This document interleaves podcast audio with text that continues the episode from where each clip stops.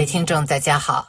今天让我们用一位网友对台湾大选感言开篇。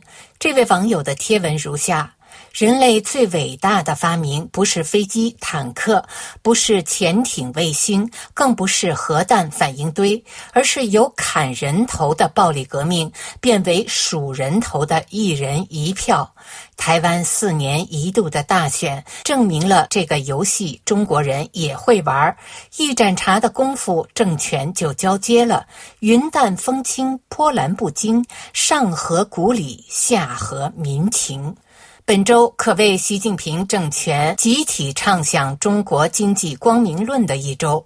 十六号，中共总书记习近平在省部级领导干部推动金融高质量发展研讨班开班式上发表重要讲话，称中国金融与西方金融有本质不同，并为中国社会主义金融发展指明了方向。十八号，中国总理李强在达沃斯论坛。宣布去年中国 GDP 增长高达百分之五点二，依然保持全球领先优势。结果股市连续数天暴跌，十八号更跌破两千八百点。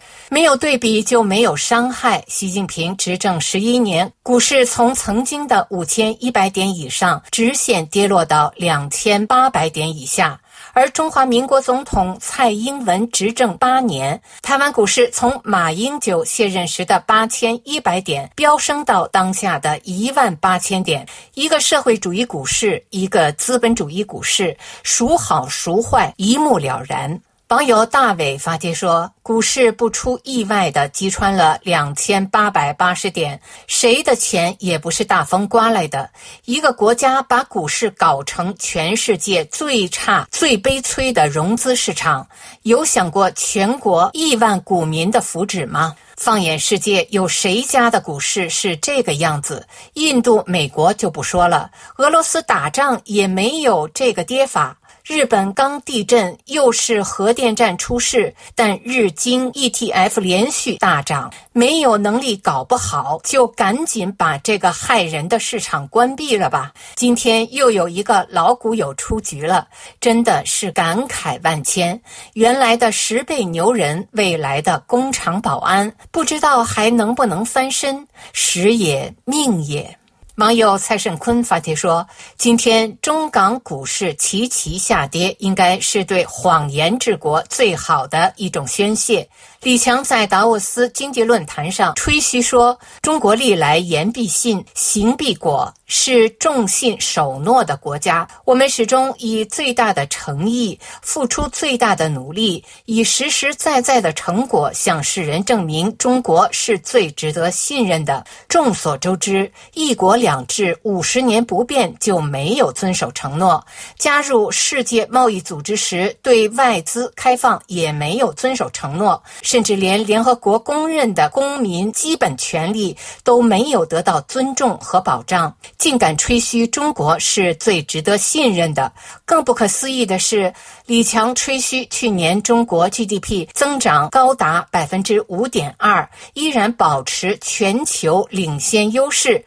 然而，傻瓜都知道，二零二三年中国经济一片哀嚎，房地产企业纷纷暴雷，拉动中国经济的三驾马马车都在急速下降，连税收和居民收入也不例外，青年人失业率都不敢再公布。不知道 GDP 增长百分之五点二是怎么算的，又是谁定的调子？如果一个国务院总理面对严峻的经济形势，想靠谎言度过危机，那么最终只能是自欺欺人、自扇耳光。网友财经真相发帖说：“既然 GDP 高达百分之五点二，为何还要继续推出一万亿？既然经济还不错。”为何银行还在降息？美国经济二零二三年也就百分之三，反而连续加息。欧洲经济零增长，反而继续维持高利率。能不能把舌头撸直了再撒谎好吗？网友中日经济评论发帖说：“全中国唯一一个敢于不听党中央号召，经常当着全国人民的面儿打党中央脸的，除了大 A 股，还有哪个？”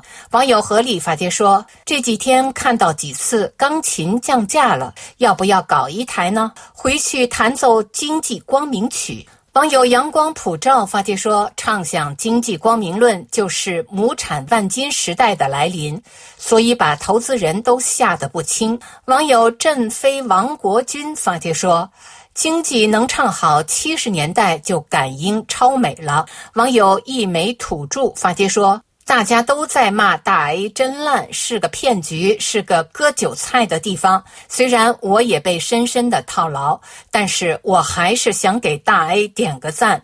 在所有人默不作声的时候，只有大 A 敢于无情的、无声的狠狠打脸这粉饰的太平。资本不说谎，更不会舔。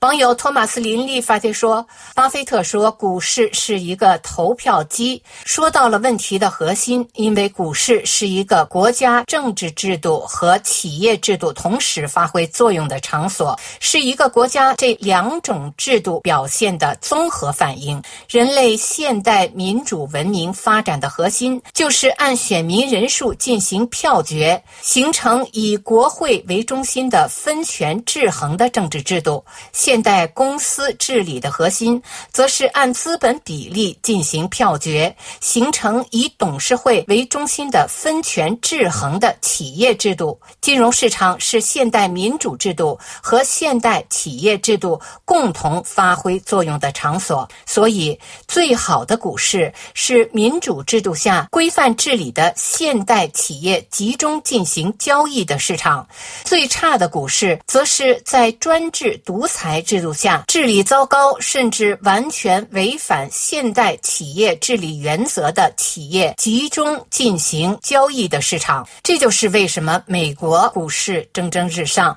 而中国股市跌跌不休的根本原因。